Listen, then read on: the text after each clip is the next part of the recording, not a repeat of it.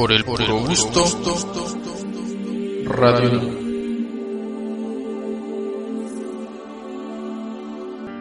Introducing the Beatles again, may I point out that they'll be on our show, as I told our audience, for the next two Sundays. Next Sunday from Deauville Hotel in the Miami Beach show starring Hollywood's exciting Mitzi Gaynor. So, ladies and gentlemen,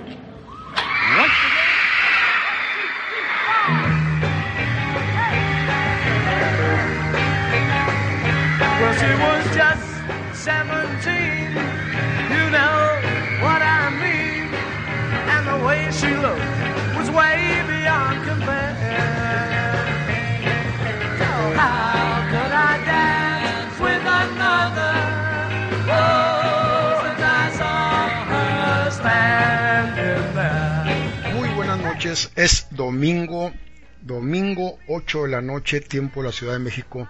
Es hora de divas y divos del cine mexicano a través de la plataforma de Radiola, eh, www.radiola.com.mx. Recuerden que también Radiola tiene presencia en otras plataformas, ¿sí? Donde ustedes también nos pueden hacer el favor de escuchar, no únicamente a mí, toda la programación de Radiola, ¿sí? Como es MyTuner, TuneIn, emisoras.com, seno con z, seno.fm y Radio Garden, que es la última plataforma holandesa donde Radiola tiene presencia, así que ya saben que Radiola se ha expandido mucho por todo el mundo. Eh, un saludo también a la gente que en estos momentos nos está escuchando en la repetición los miércoles a las 2 de la tarde, tiempo de la Ciudad de México, o bien a toda esa gente que les agradezco muchísimo, muchísimo que escuchan este programa convertido en podcast. La verdad que tenemos muchos fans en podcast con mi sección. Qué bueno que les gusta lo, lo que hace un servidor, qué bueno que les gusta lo que hace también Radiola. Un abrazo y recuerden que además de la plataforma de podcast que se encuentra en Radiola, al dar clic les va a aparecer divas y divos del cine mexicano para que ustedes puedan elegir o puedan escuchar todos los podcasts que un servidor tiene desde el 2017 a la fecha. Pero también los pueden escuchar a través de las plataformas de Apple Podcast, Google Podcast, Evox.com, Amazon Music y iHeartRadio. Esta noche tenemos programa de lujo, programazo de lujo porque nunca le habíamos hecho un homenaje, nunca había hablado de ellos en el programa y le vamos a hacer un gran programa y espero que sea un gran programa al famoso cuarteto de Liverpool. Los Beatles, Ringo, John, Paul, John Lennon, George Harrison, perdón. Va a ser un programa fabuloso. Se me estaban olvidando John Lennon, Paul McCartney, Ringo Starr y George Harrison. Ya se está riendo aquí en cámaras mi, mi querido invitado de esta noche que bueno, no necesita tanta presencia porque es el productor y director general de Radiola, Jonathan Román, quien me va a acompañar a co-conducir y a lo mejor por ahí podemos debatir algunas cositas. John, ¿cómo estás? ¿Presencia o presentación? Las dos cosas. No, pues presencia sí se necesita, porque si no, no funciona este arte. Pero bueno, gracias Peter por la presentación y, y lamentablemente creo que me tocó acompañarte en el programa del de, de uno de los grupos que no me gusta, honestamente no me gusta, sí reconozco su importancia en, el, en la historia, la historia universal y en la historia de la música, porque son un parteaguas, pero pues hasta ahí. Es como la banda MS, eh, acepto que existe y ya. Entonces, a ver, a todos aquellos que se me vayan a abalanzar diciéndome que no sé de música, sí, exacto, no sé de música, yo lo he dicho en muchas ocasiones, por algo, este, Y te lo digo desde ahorita, ¿eh? Por algo etiquetamos la vez pasada cuando hablamos del recodo que era música agropecuaria, bueno, ahora lo vamos a, a, ver cómo lo vamos a catalogar, pero pues, este, si, si no están de acuerdo, pues nomás compartan, dejen su comentario y sin agresiones y, ya. no, no pueden agredir en chat, no hay ningún problema. Oye, no vas a estar como James Anda que eh, cuando, cuando ha estado aquí en los programas me dice que nadie conoce a los Beatles, que en Inglaterra son unos desconocidos y que en el mundo también. Dije yo, esa es una aberración total. lo que está diciendo James Anda. Pero bueno, la verdad. Pero lo que te voy a decir es como que, bueno, coincido un poquito con James, porque nadie es profeta en su tierra.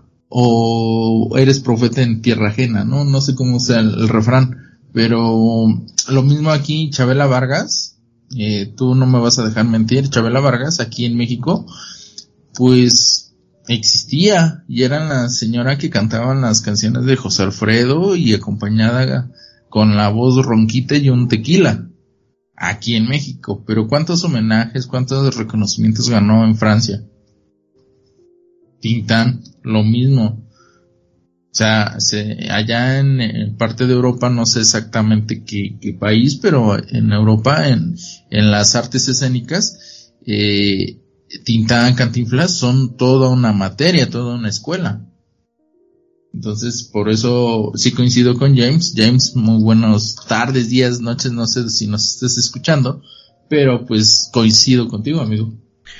Pues lamentablemente los dos están mal porque el grupo que más ha vendido discos en la historia de Inglaterra, que tiene el récord de ventas, el récord de álbumes, el récord de hits, el récord de todo en Inglaterra, eh, fuera del mundo, son los Beatles. Sí. En Inglaterra, fíjate, tú dices, es que nadie es profeta, te estoy diciendo. Bueno, pero no estamos hablando de eso ahorita, que por eso es el segundo blog.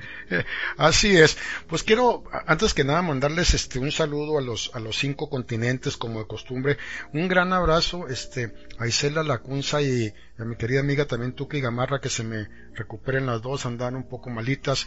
También quiero aprovechar este bloque para agradecer a la gente que, que el miércoles 22 de mi cumpleaños, bueno, me felicitó en WhatsApp, me felicitó en Facebook, me, me felicitó en todas las redes sociales. Desafortunadamente, pues bueno, para mí fue un día más que normal y común y corriente porque tuvimos vientos de 70 kilómetros, 75 hasta 80 por hora con ráfagas muy fuertes. Eh, no se pudo salir, la ciudad se puso muy peligrosa, se cayeron anuncios panorámicos, entonces fue un día normal y común para mí lamentablemente. Y bueno, pero pues un año más de vida, eso sí se puede este, celebrar sin duda alguna. Pues en estos tiempos, Peter, eso es, creo que, o considero que eso es lo que se debe de dar gracias en estos tiempos, post-COVID, que, que cumples un año más de vida. Y bueno, si no te saludé, no te felicité, perdón, en, en tu día específicamente, bueno, ofrezco disculpas. Y este, he andado muy atareado y más esta semana tú lo sabes y aprovecho el espacio para, para felicitarte Eres de los, eres de los locutores más longevos de aquí. No, no es cierto. No, pero sí, muchas felicidades amigo y gracias por tu talento, tu información que, que domingo a domingo nos vienes compartiendo. Y a todo el público, pues denle su abrazo, su apapacho, su beso. Yo no, yo nada más el abrazo. No, déjenme decirles que muy agradecido, y es cierto lo que dice John, ¿eh? no me ha felicitado hasta hoy, tres, cuatro días después, pero no, quis, no quiere decir que se olvidó de su servidor, ¿eh? Ahí me tiene Jonathan mis regalitos que me va a enviar, que muy agradecido. Él y yo ya sabemos de qué, qué regalitos Igual llegan en diciembre tú. Valiendo ahora, pues, pues si desde diciembre me lo, estás, me lo estabas enviando. bueno, pero el bueno. Tiempo, el, tiempo es oro y este, y bueno, también aprovecho, también aprovecho, este, creo que ya terminó de celebrar eh, su cumpleaños, este, pues una voz nueva que se, eh, se incorporó a la familia de Radiola es Marco Antonio de Estudio 28. Estudio 28 se transmite los días sábados, nueve y media de la noche hasta las 12 de la noche y un poquito más. Este, la semana pasada fue su cumpleaños y se puso que, que era miércoles y todavía andaba, andaba curándosela. Le, también le enviamos un fuerte abrazo, un fuerte saludo, beso tampoco. Y este, y si usted quiere que le pongamos sus mañanitas, lo felicitemos, que, que le, que Peter le mande su, su beso en, ¿cómo dice Edu? En los cachetotes. Pues hacemos que Peter le grabe su, su felicitación. Ah, una postal, este, de audio. Y este, y así Peter, este, Peter Boy les va a mandar su felicitación, como, como se lo diste también a, a tu sobrino, ¿no? Ah, sí, a Rafito ya a Perú. Y bueno, pues para arrancar, vámonos rápidamente con este bloque musical esta canción, para abrir el primer bloque, quise que fuera una de las canciones eh, eh, rítmicas eh, de los virus, porque ya todas las demás, bueno. A ver, a ver, a ver, a ver. ¿Quién va a manejar la consola? No, pues tú definitivamente. Ah, Entonces, vamos, a, vamos a poner esta esta rolita y regresamos. este es Divas y Divas del cine mexicano y estoy en contra de los Beatles. Ni yo se dijo y no pasa nada. Hasta que le escuche. Regresamos.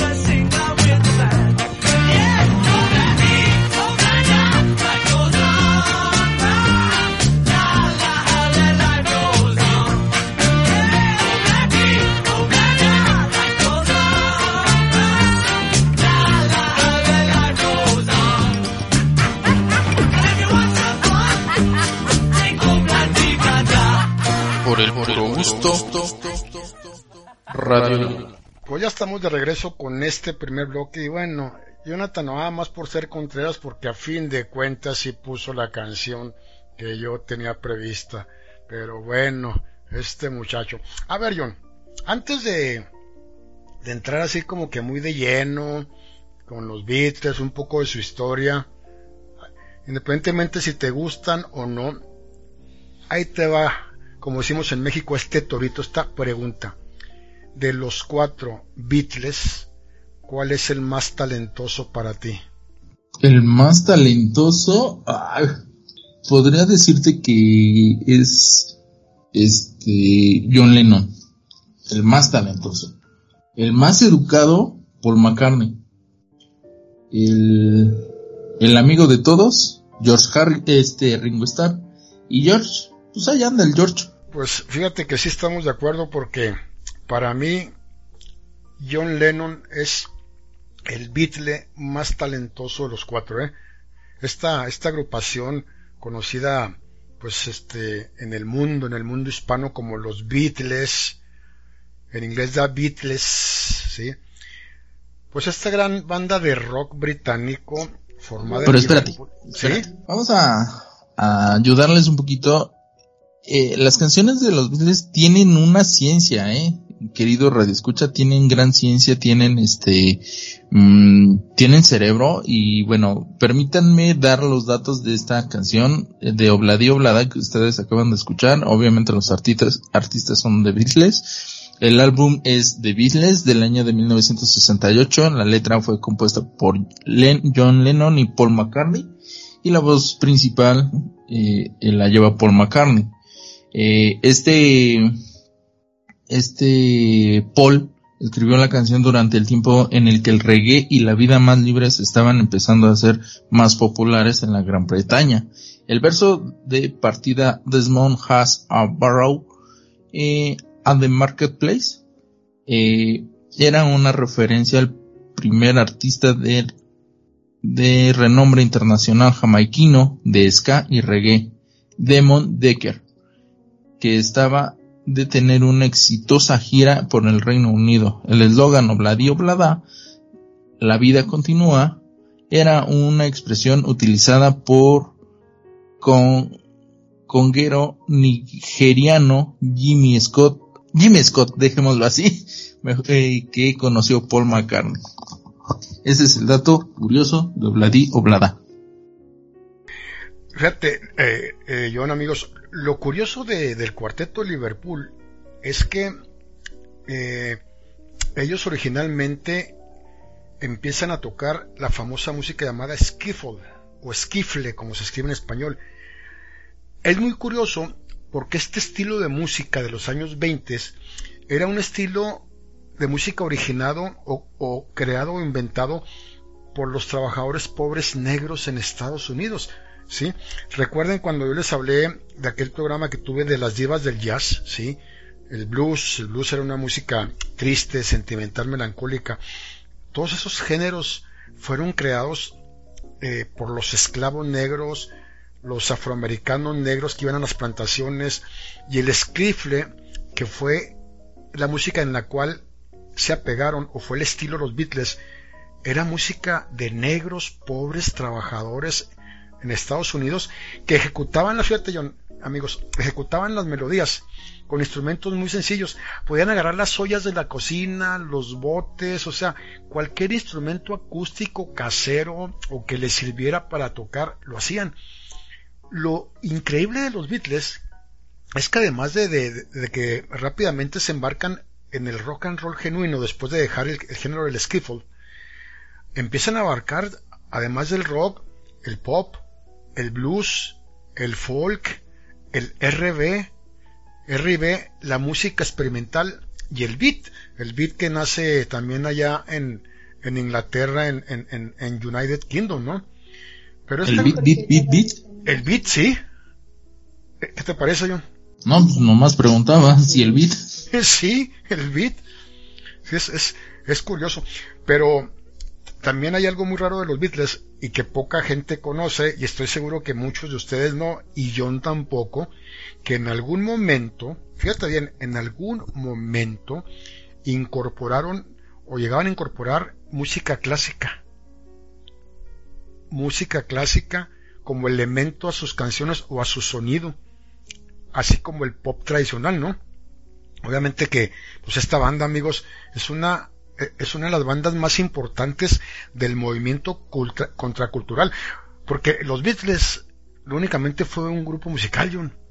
Los Beatles fue toda una revolución social y cultural.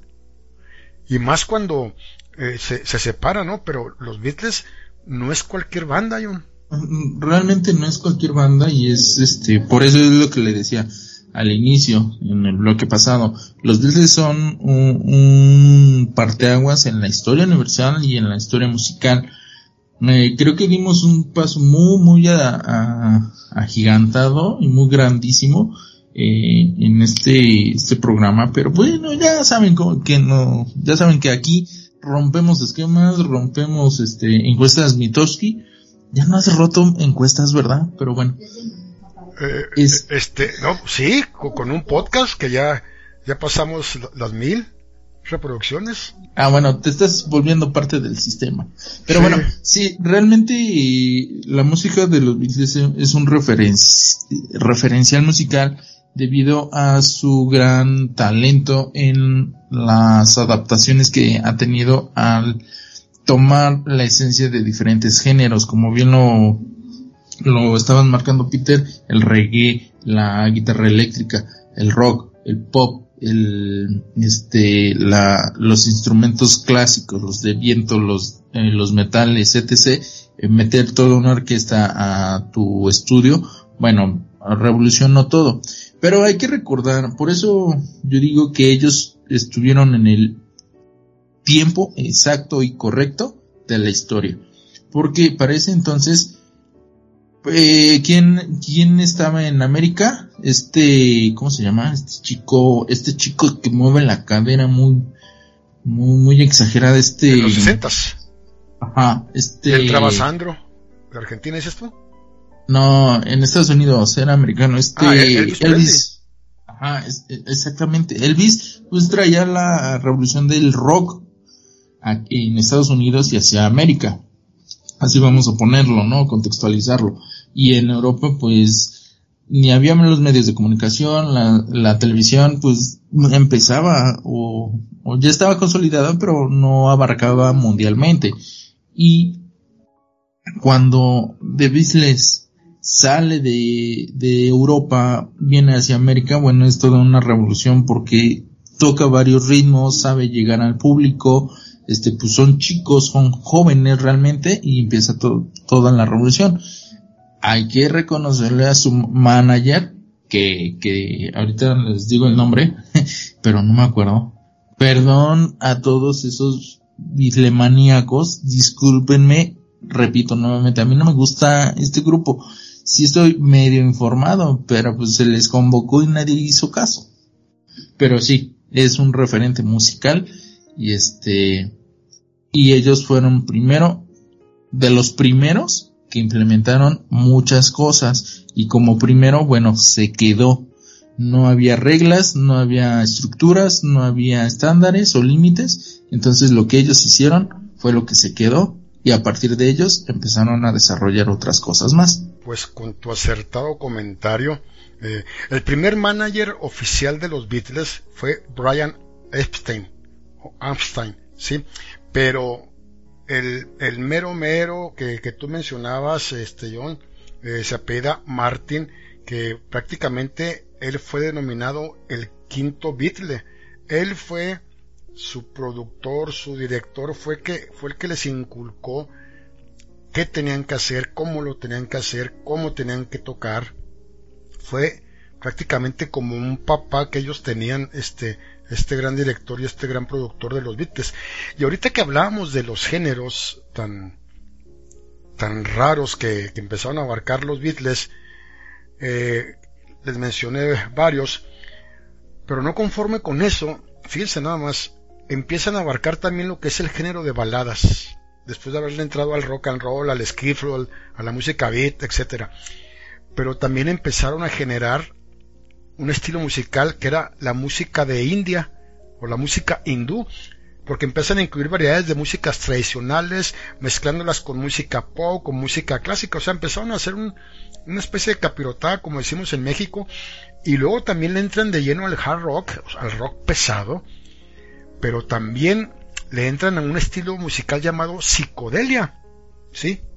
La psicodelia, amigos, es un género de música popular que está influenciado obviamente por la cultura psicodélica, pero este, eh, ¿cómo decirles? Tratando de, de, replicar o, de realzar la experiencia que tienen con drogas. Sí, o sea, es una música para cuates que se drogaban en forma, los Beatles también entraron, porque recuerden que en algún momento ellos también empezaron a drogarse y no porque los hayan querido, sí, les jugaron ciertas bromas poniéndoles drogas que ya más adelante hablaremos de eso y bueno, empezaron también a hacerse adictos en cierta forma, pero afortunadamente fue algo pasajero para ellos, ¿no? No se quedaron en, eh, en la perdición total de las drogas.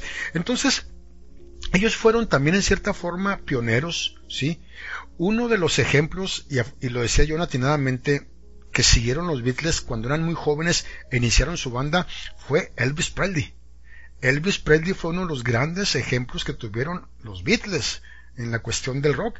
Entonces, eh, ellos siendo grandes pioneros en la forma de grabar, fueron grandes pioneros en la forma de componer, en cómo presentarse, incluso cambiaron sus looks, sí, cambiaron totalmente el look, su forma de vestir a pesar de ser unos jóvenes, este, en algún momento siempre muy propios, muy formales, eh, con traje, con corbata. Entonces fueron transformándose ellos con el tiempo, al igual que también fueron transformándose sus composiciones y se empezaron a volver más sofisticadas. Y gracias a esa sofisticación, amigos de la música, pues sus composiciones fueron también revolucionando más este, y generando más, eh, eh, más éxitos, sobre todo con los adolescentes, ¿no? Ya, ya eran unos ídolos para las juventudes. Pero vamos a dejarle ahí, vámonos al siguiente bloque musical. No les voy a decir el título para que ustedes rápidamente adivinen la canción y volvemos con más de los Beatles aquí en Divas y Divos del cine mexicano. Por el, por el gusto, Radio.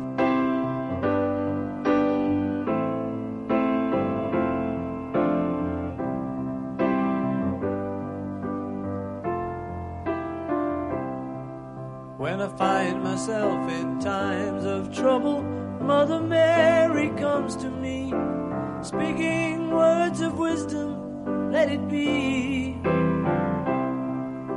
And in my hour of darkness, she is standing right in front of me, speaking words of wisdom, let it be.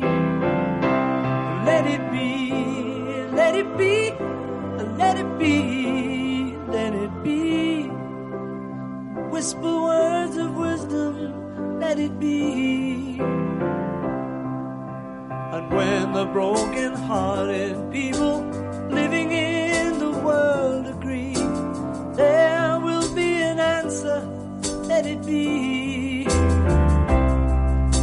But though they may be parted, there is still a chance that they will see. There will be an answer,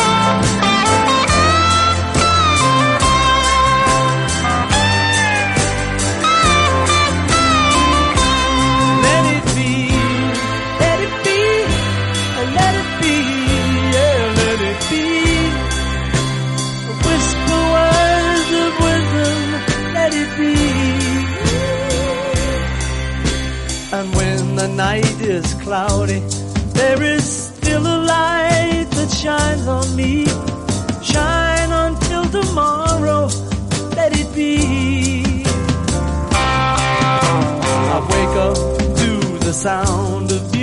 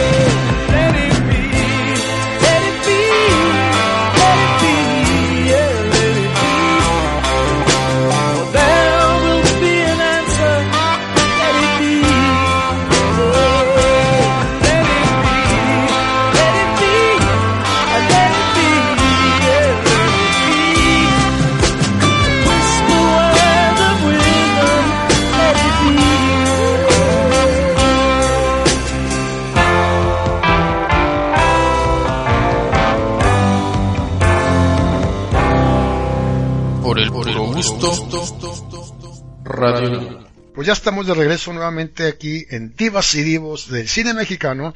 No sé qué les pareció esa canción. Esta canción fue escrita por Paul McCartney, quien cuenta que por aquellos días tormentosos y llenos de fricciones con sus compañeros en banda que casi no se da, en todas las bandas existe esa rivalidad, ese, esas riñas, tuvo un sueño en el que su madre fallecía a la edad de 14 años. Bueno, a la edad de 14 años de Paul McCartney tuvo un sueño donde su madre fallecía, que se le aparecía diciéndole las palabras que él canta en el estribillo de Let It Be, como para aliviar, aliviarlo de su frustración, es decir, para que esté relax. E, e, esa sensación la hemos tenido mucho, muchos, muchas personas con alguien afectuoso en el cual se nos manifiesta en los sueños y ¡pum!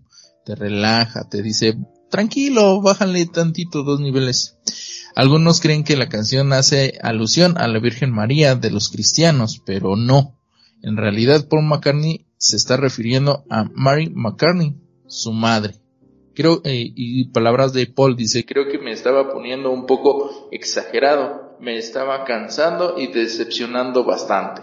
Y un día fui a la cama y tuve una especie de noche inquieta, pero tuve un sueño en el que mi madre, que había estado muerta en ese momento, vino a mí y fue como si ella pudiera ver que estaba preocupado y de alguna manera me dijo, déjalo ser y va a estar bien, no te preocupes, ¿sabes? Déjalo ser. Me desperté y recordé el sueño y pensé, bueno, esa es una gran idea. Y luego me senté y escribí la canción usando el sentimiento de ese sueño. Wow, ¿no? Wow. Oye, oye, que Qué, buenos datos eh, nos estás dando, John, de esas canciones. Es que, sin duda alguna, eh, el, estilo de estos, de estos personajes del famoso cuarteto de Liverpool, la admiración que, que tienen por ellos ya más de cinco décadas, el amor por este grupo, pues, sigue siendo muy grande. O sea, series como Glee, por ejemplo, ha utilizado canciones eh, de los Beatles para sus capítulos. El famoso circo, Circus de Soleil, el, el el mejor circo del mundo y el más espectacular. Hizo una compilación de las canciones de los Beatles que es algo dificilísimo. No sé cómo lo hicieron, pero prácticamente compilaron, hicieron como un remix para el espectáculo que da el círculo, el circo de Soleil de dos horas, dos horas y media. Es impresionante lo que, lo que este, pues sobre todo el equipo de, de edición hizo para hacer esa compilación de todas las canciones, de todos los temas musicales de los Beatles, para hacer un popurrí. Pero, sin duda alguna que esta banda de, de rock que se genera en Liverpool en 1960, fíjense nada más que el primer nombre que ellos tuvieron fue The Silver Beatles. O sea, era su primer nombre. Y con ese nombre, amigos, realizan giras por Escocia, acompañando a Jenny a Johnny Gentle, que era ya un grande de la música en esa época. Pero sin duda alguna, John, ¿cuál es, y ustedes también amigos, cuál es el más, su primer y más grande éxito de los Beatles? ¿Cuál crees que sea? Ni idea, Peter. Ni idea. Sinceramente, yo no lo sabía. Es Love Me Do. Love Me Do, sí, que se lanza al mercado en el año de 1962, obviamente que fue el primer gran éxito y el más grande de los virus, que es una gran canción amigos. Hay un dato muy curioso porque la primer, la primer canción que grabaron los Beatles lo grabaron con algo robado y que es precisamente su gran éxito Love Me Do. ¿Por qué? Porque se robaron una armónica de una tienda de instrumentos en Holanda. ¿Sí? Se lo roban, o sea, como hobby, pues siendo jovencitos. Y ese instrumento fue tocado por John Lennon. O sea, es, es increíble eh, ese dato que, que conseguí. Y estos, estos íconos, este cuarteto Liverpool, amigo, sin duda alguna son los número uno porque siempre estaban en primer lugar. Desde que empieza la bitlemanía, sí, desde que empezó, el grupo siempre se posicionó en los primeros lugares y hasta la actualidad siguen en la lista de discos más vendidos. Eso, todo eso es para Jonathan también, ¿sí? Con más de 180 millones de unidades certificadas. Han vendido más sencillos en Inglaterra, ¿sí? Donde son profetas en su tierra que en cualquier otro país. Y en 1964, amigos, que estaban eh, empezando a su, a su gran esplendor, ocupó los cinco primeros lugares del Billboard Hot 100 a nivel mundial y siendo número uno por 175 semanas consecutivas. O sea, es increíble. Eh, lo que sí les comentaba ahorita, eh, hablaba algo de sobre el uso de drogas. Bueno, decían que las drogas eran un energizante, perdón, energizante para sus eh, presentaciones, ¿no? Que los estimulaba mucho. Realmente, ¿en dónde empiezan los Beatles a usar las drogas? Empiezan a usarlas en una gira que dieron en Alemania. Decían que lo recargaba de energía para todos los shows que tenían que dar día con día. Pero aún así, pues eh, fue algo muy raro porque este nunca habían probado las, las, drogas y, y, su manager, pues haciéndoles una broma, en los cafés les puso droga y nunca se dieron cuenta. Entonces dijeron, qué rico me supo el café, estaba, estaba algo cargadito y fue como empezaron este, los Beatles eh, a drogarse. ¿Cómo ves mi estimado John? ¿Qué te parecen esos datos? Pues como todos, como todos, este, tienen que andan en ese medio y se, acerca a esas costumbres, esas malas costumbres a, a, los talentos básicamente y estos pues ya no, al querer disipar más su mente, al disipar o salir de su estrés como, como lo mencionaba hace rato con la canción de de Larry este pues se permitían eso, honestamente se permitieron. John Lennon siempre después de que la probó, antes era el tabaco, pero después de probar la marihuana, siguió fumando la marihuana a un punto, llegó a un punto que sí era preocupante, pero después pues, la siguió consumiendo para uso recreativo. Sí, uso recreativo como, como le llaman actualmente. Yo, no sé, los grandes eh, actores, las grandes actrices, las grandes agrupaciones, tríos, solistas, ganan millones, dólares, pesos, lo que ustedes quieran, pero también en cierta forma pagan el precio de la fama. ¿Por qué? Porque cuando tú eres famoso, viajas mucho, duermes en hoteles, viajas mucho en avión, no duermes prácticamente porque puedes llegar de una ciudad a otra o de un continente a otro el día siguiente, te bajas del avión con el cambio de clima desfasado y tienes que dar rápidamente entrevistas para la prensa, para la radio, porque en la noche tienes conciertos. Son vidas muy, muy agitadas, muy difíciles, pero también si tú quieres que sea así tu vida, es porque tú no administras bien tus conciertos y tus giras, porque también, John y amigos, cuántos grandes divos y talentos, pues viajan mucho y todo, o filman películas si eres actor, pero administras muy bien tu vida sin tener ninguna este necesidad de, de la droga. Yo creo que para mí, este, como que era un, una disculpa, no, discúlpeme porque me drogo porque esto. Lo que sí es cierto es que le tenían temor, temor y pavor a volar no les gustaban los aviones a ninguno, y en especial a George Harrison. Y, y lo grave de esto es que pues, tenían que viajar siempre a, este, a los cinco continentes, o sea, e, e, eso era lo, lo más curioso. Decían que era una pesadilla el estar dando giras, el estar viajando, que preferían estar asentados en una ciudad para únicamente recorrer cientos cientos eh, de kilómetros o algunos miles de kilómetros, sin importar si iban con dos tres días de anticipación, porque no les gustaba absolutamente para nada este los aviones. ¿Cómo ves, John?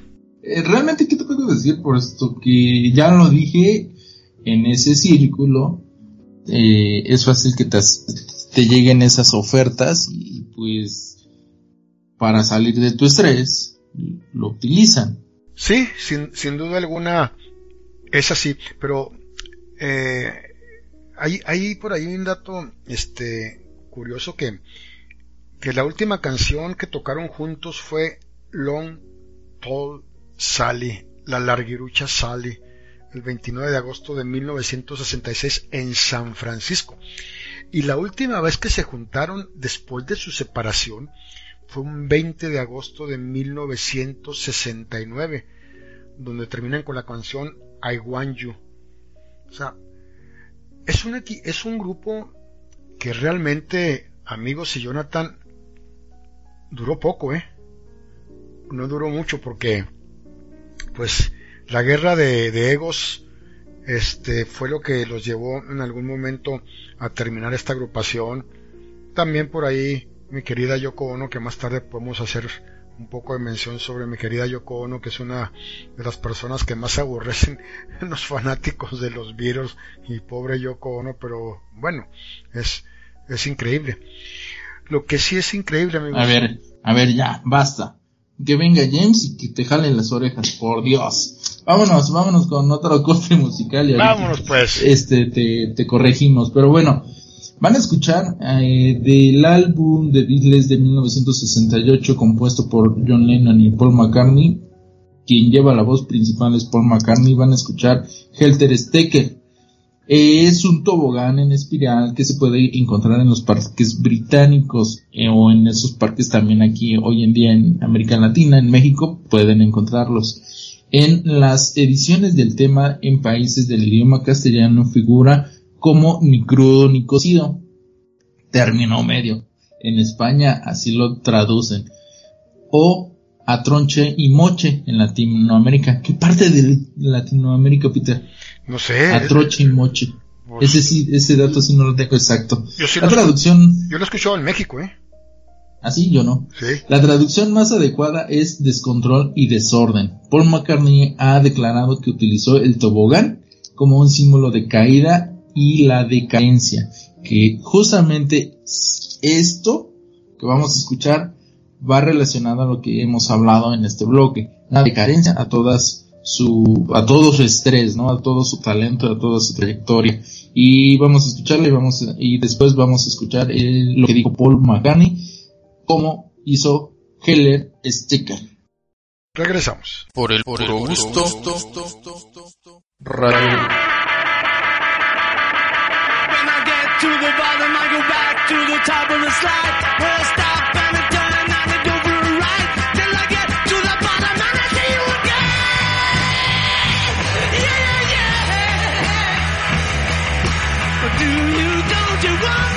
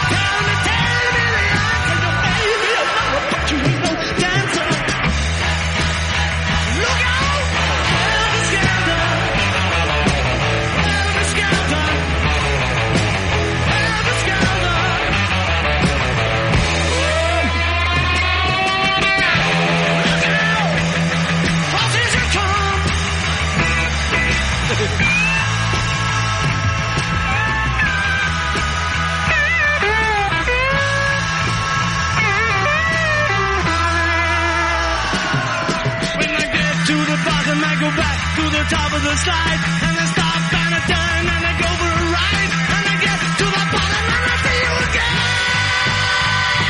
Yeah, yeah, yeah. But do you, don't you want me to make you?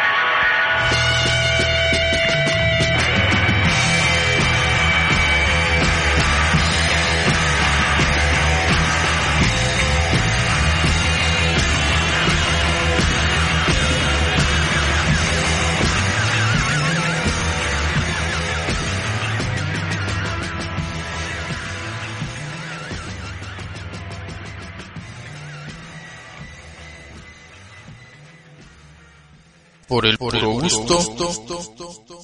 Radio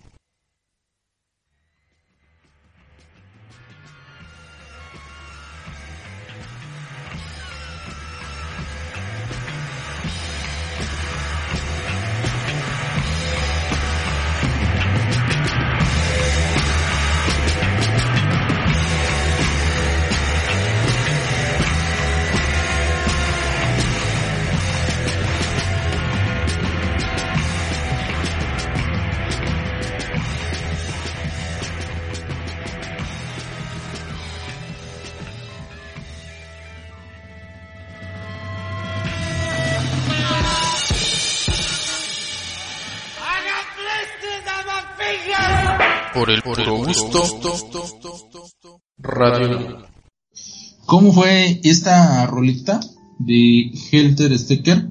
Stelker, perdón. Este fue más o menos así que Paul McCartney diría que ocurrió cuando leyó y escuchó un disco que decía y este grupo realmente nos volvió locos. Hay eco en todo, están gritando y solo recuerdo haber pensado, oh, sería genial hacer uno, Lástima que ya lo hayan hecho. Debe de ser genial. Un disco realmente gritador, eh, eh, eh, de estruendo. Y luego escuché el disco y fue bastante directo y fue muy sofisticado. Entonces pensé, oh bueno, haremos una así entonces. Y tenía que ser llamada Helter Skelter, que es simplemente una canción muy ridícula. Así que lo hicimos, así por el puro gusto. ¿Cómo ves, Peter, esa canción? Sí, ridícula y de las poco conocidas. Es estruendorosa, ¿no? Sí, y, no, y se nota que es, ese sí es un hard rock, es un rock muy pesado de los Beatles. Pero volvemos al inicio. y los Beatles fueron pioneros, fueron los primeros que llegaron y fueron los que pusieron las reglas. Realmente álbum tras álbum tras álbum, eh, estaban rompiendo sus esquemas, no se estaban alineando, solamente en su vestimenta, pero su vestimenta no decía, no iba a a sus rolas, vaya, su vestimenta no los descri no describían las canciones que ellos estaban haciendo. Y, y hay que tener en cuenta que en Europa, bueno, están los Beatles, pero eh, como espectador, como oyente, siempre, siempre los comparamos y le ponemos su contra, que eran los Rolling Stone. No sé si me, eh, corrígeme si, si me equivoco, pero los Rolling Stone eran también otra filosofía, otra revolución musical y muy extravagante y a la fecha así lo siguen siendo y son personas bastante este inteligentes, sabias pero por algo su filosofía es así, su show, que es un performance completo, este, es así, muy, exagerado, muy extravagante, y por eso se quedó su logotipo como, este, eh, una boca con la lengua de fuera. Y los Beatles rayan, rayan en muchos géneros, pero limitado, controlado, mesurado. Para cuando ellos, álbum tras álbum, están rompiendo los esquemas, pues álbum tras álbum están generando polémica y es por eso que se logran posicionar en muchos, este, muchos, este, muchos audios, muchas radios de aquel entonces. Este, su talento, la polémica, lo místico, que creo que por ahí viene ya, el misticismo y las leyendas urbanas que le depositaron a cada una de sus rolas, entre ellas lo más destacado y me corto uno si no lo sacas. El submarino amarillo. Ah, bueno. El álbum del submarino amarillo es muy, muy, ¿cómo se dice? Místico. Sí, sin duda alguna. Y, incluso esa canción, eh, en, ese, en ese famoso programa para niños que yo lo vi siendo un bebé, Plaza Sésamo, cómo tocaban esa canción del submarino amarillo. O sea, imagínate, escuchas submarino amarillo escuchas Obladi Oblada, escuchas de regreso a, a, Rusia, Back to USSR, escuchas eh, Let It Be, y luego Yesterday, y, y, de repente te vas al álbum del Sargento Pimienta, que ha sido el, más fastuoso, o sea, ves la mezcolanza disparatada de géneros musicales. Los, los virus nunca tuvieron una línea fija. Exactamente, pues eso es lo que... Mm, de, ese es esa es la ventaja de ser grande. Y si eres grande y si ya estás grabando discos a nivel mundial, con todo respeto, pero no te puedes quedar en una sola línea. Debes de aventurarte y, cada álbum te debe de generar el mismo, la misma adrenalina, el mismo nervio para construirlo. Lo hablamos, lo hablaste tú con Romina cuando hicieron el, el tema de Queen cada álbum era diferente. Se arriesgaron por todo y le apostaron todo. la, la camioneta que vendieron, donde se transportaban, este, y hay que recordar que Estados Unidos eh, fue la, este, es este, pues, es la meca de la mercadotecnia, honestamente, Estados Unidos. Y, y de la música y de muchos, muchos giros, este, Mm, de negocios. Y entonces, al llegar esta onda inglesa a Estados Unidos, que ya está consolidando, está posicionado, ya sabe la receta para proyectar a una banda, pues obviamente e, esto en América, ¡pum!, reventó y llegan todavía más famosos a sus tierras y ya no son los que cantaban en la cueva, que fue de las primeras tabernas eh, creo que es el término correcto, eh, fue de las primeras tabernas donde les dieron la oportunidad de tocar. Y, esa misma línea la buscan muchas bandas, este, muchos grupos musicales de aquí de México, pero pues se cansan, no innovan, este, eh, tienen tan idealizado la receta que, que no ven más allá, no exploran más allá, no se ven arriesgados, este, no buscan, que también los autores pues, ya casi no hay. Y volvemos a, la pregunta, creo que no me acuerdo si, sí, sí la dijimos al aire, ¿quién es más talentoso? Tenemos dos cabezas aquí, John Lennon y Paul McCartney. Sí, uno letrado, el otro no. Sí, y, y tampoco voy a dejar atrás este Ringo Starr y, y George Harrison, pero eran cuatro talentosos unidos con sus diferencias y esas diferencias unieron todavía más al grupo. Sí, y, lo, que, lo que decías tú, bueno, es que hay varios conceptos que has manejado. Has manejado los virus individualmente, por ejemplo, no se nos, no se nos olvide que George Harrison compuso una de las canciones más bellas de los virus, cuando yo era mi guitarra. While My Guitar Gently Whips es un himno espectacular. No sé si Ringo Starr fue el compositor de Yellow Submarine o de Obladi Oblada, por ejemplo. O sea, pocas cosas que conoce la gente de los Beatles. Ahorita que hacían mención de, los Beatles, de los Rolling Stone, y luego te fuiste también con Queen, ese programa que le hicimos, pues además de ser gente que, fue muy exitosa eh, eh, en su ámbito, en el rock and roll, pues como dices tú, muchos de ellos muy estudiados, muy cultos y muy letrados. No vayamos tan lejos con Brian May, que tiene un doctorado, este, el guitarrista de Queen, por ejemplo, sí. Paul McCartney, pues era, era un chico, un chico letrado, un chico bien. Este, los Rolling Stone, igual, así como los veas de locos, eran cuates, este, cultos, cuates letrados y cuates estudiados. Y no vayamos tan lejos. Si, si, si venimos a México y guardando las comparaciones, eh, el famoso grupo de Café Tacuba, así como los ves vestidos, la música que tocan, estilo como de barrios pobres de México, son tipos estudiados y son tipos de conservatorio de música, ¿sí? Entonces, en ocasiones cuando ve uno a, estas, este tipo de agrupaciones, lo que pasa es que ellos están vendiendo esa imagen, ¿sí?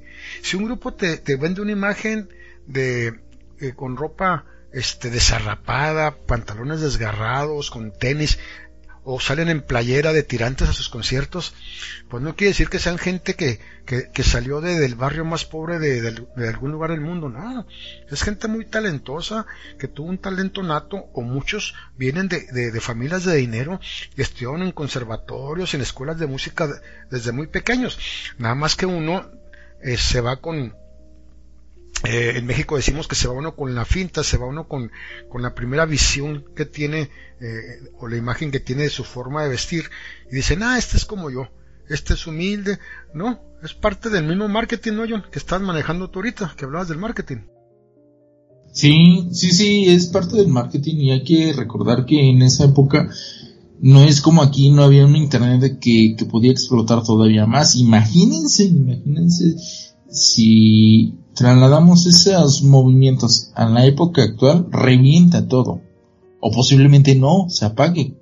¿Sí? Por eso digo, los Beatles estuvieron durante la línea del tiempo en el punto exacto para revolucionar todo.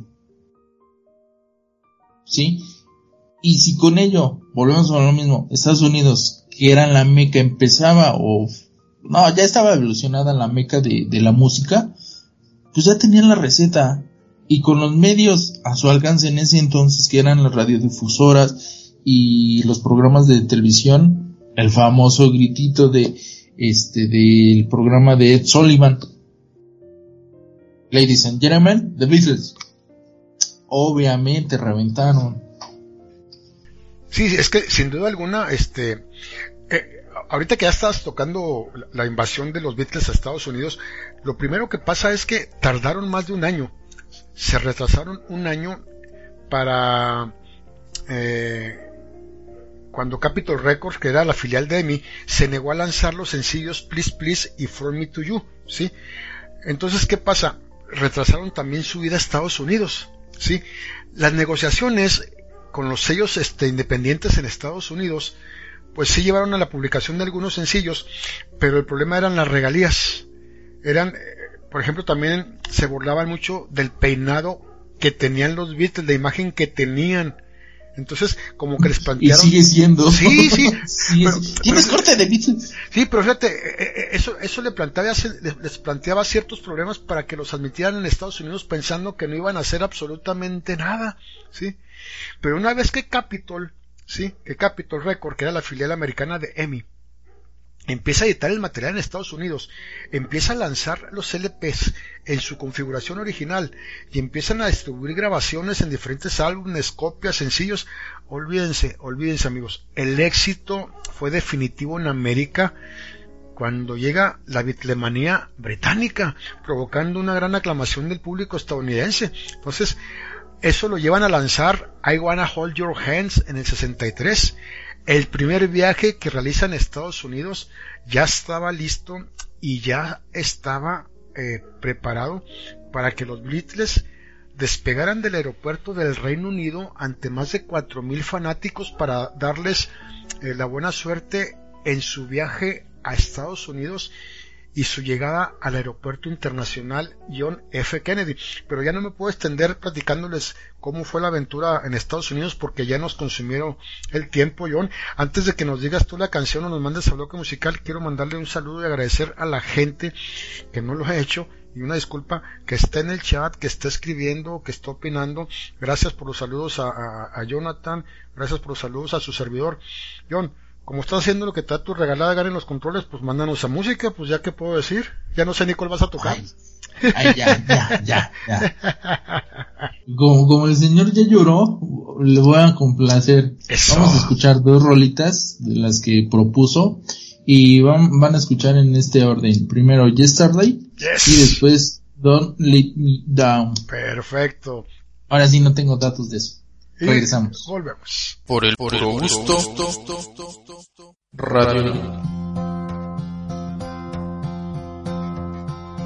Yesterday, All my troubles seem so far away.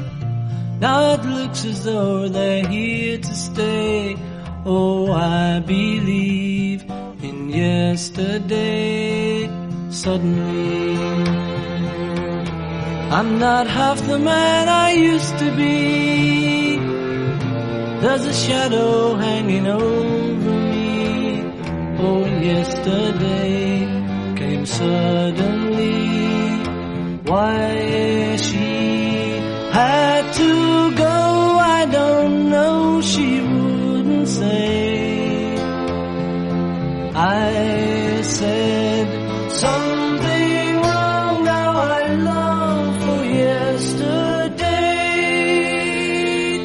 yesterday. Love was such an easy game to play. I need a place to hide away. Oh, I believe in yesterday. Why she had to go, I don't know. She wouldn't say. I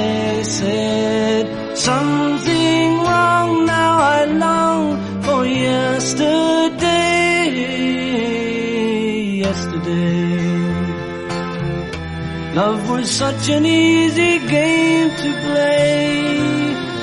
Now I need a place to hide away.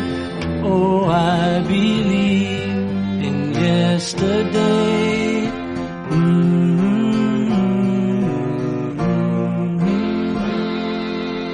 Por el puro gusto, Radio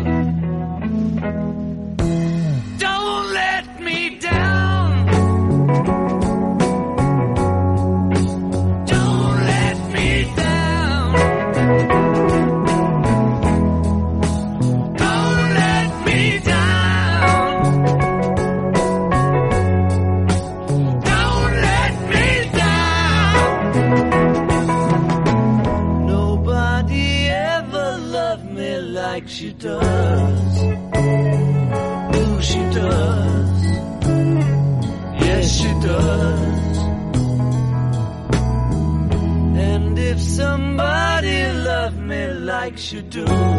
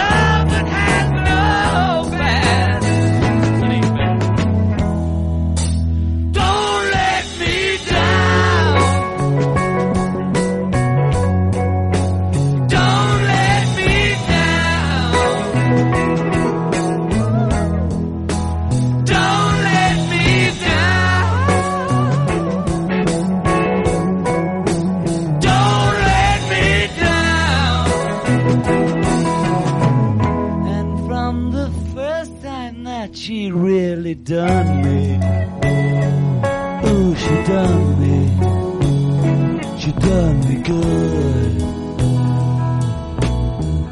I guess nobody ever really done me.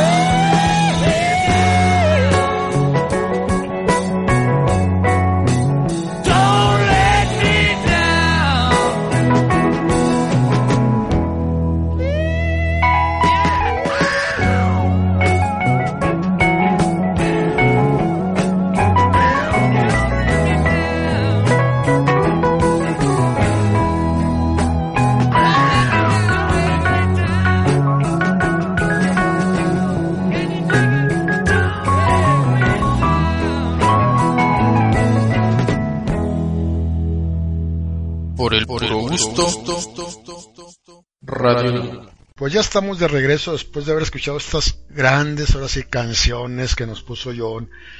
Son fabulosas, son de las canciones más icónicas y emblemáticas que tiene el gran cuarteto Liverpool. Pero nos quedamos en el bloque pasado, amigos. Les iba a platicar un poquito, ya que Jonathan dio la entrada este, para esto.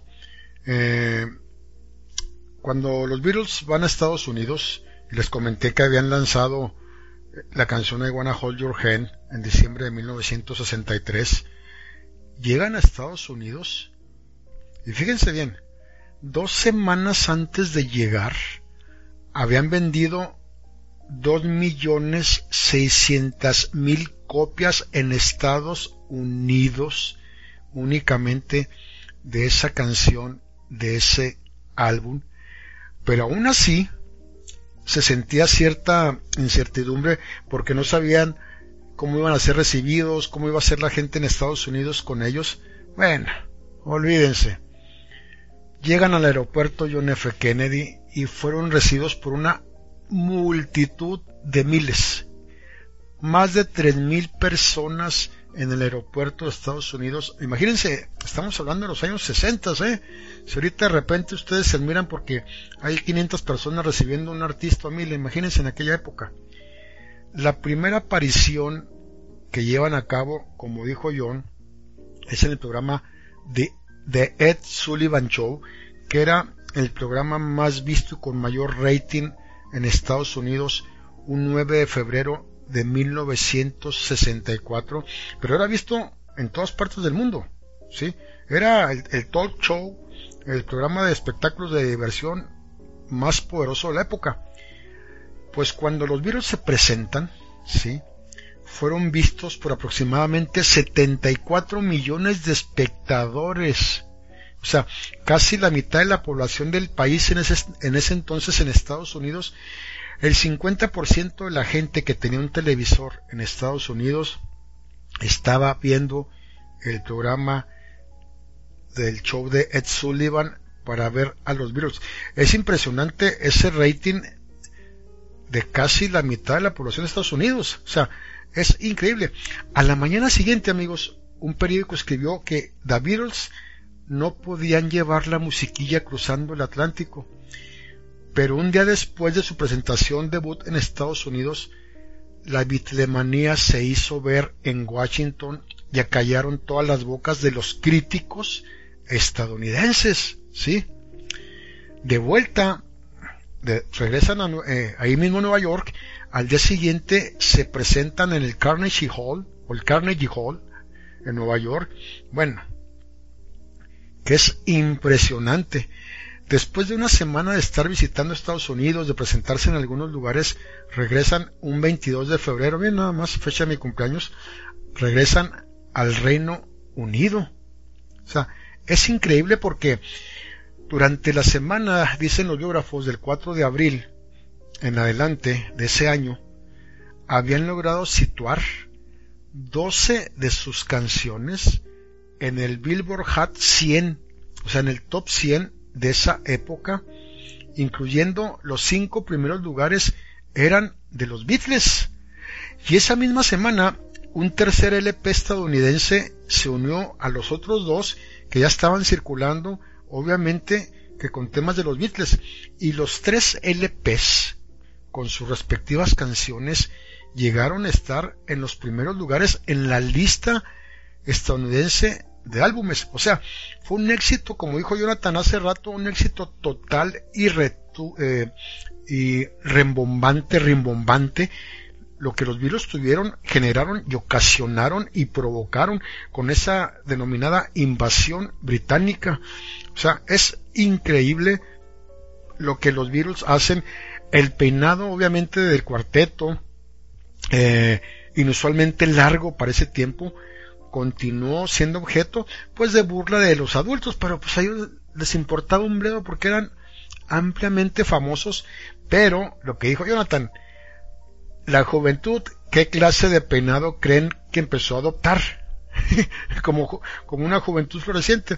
Sin duda alguna, el cabello largo de los Beatles. después de ese gran éxito, amigos, en Estados Unidos y que ellos regresan a, a Inglaterra, en el año del 64 realizan una gira internacional en la cual, en la cual los Beatles actúan en 32 conciertos en 19 días. Es lo que te decía Jonathan, por eso las drogas funcionaban muy bien. O sea, divides 39 en, eh, perdón, divides 32 conciertos en 19 días, casi eran dos conciertos por día. O sea, ¿cómo le hacían? O sea, es impresionante. O sea, Dinamarca, Hong Kong, Australia, Nueva Zelanda, Estados Unidos, este, Gran Bretaña, es impresionante, ¿no, John? Sí, bastante. Y es lo que había antes, por eso hoy en día sigue siendo un referente. Y estaba leyendo ahorita, por eso me tardé en, entrar, porque estaba leyendo que, que la bislemanía es todo un concepto. Volvemos al mismo. América hizo de los Beatles toda una marca, toda una filosofía y no nada más son música, es ropa, es corte de cabello, es filosofía de cada uno de los mm, elementos eh, componentes de la banda, vaya. John Paul George y Ringo sí, de manera individual sigue siendo este sigue siendo un, un parteaguas de manera individual. Entonces, este, en el cine también tienen este afectación o eh, eh, ay, ¿cómo se dice? Se me están yendo las palabras. Tiene implicación este la bislemanía este por, las canciones, por las referencias, por las colaboraciones de, de Paul McCartney, de Ringo Starr, George Harrison, en ciertas religiones, ondas hindús. Entonces, básicamente la mercadotecnia con este producto hizo un boom, por eso hay mucha información, muchísima información, que, que si esa mercadotecnia pudo, se pudo, hubiese podido aplicar en otros, en otras bandas, en otros, este, eh, cantantes, bueno, también tendrían buenos resultados. Pero vuelvan a lo mismo.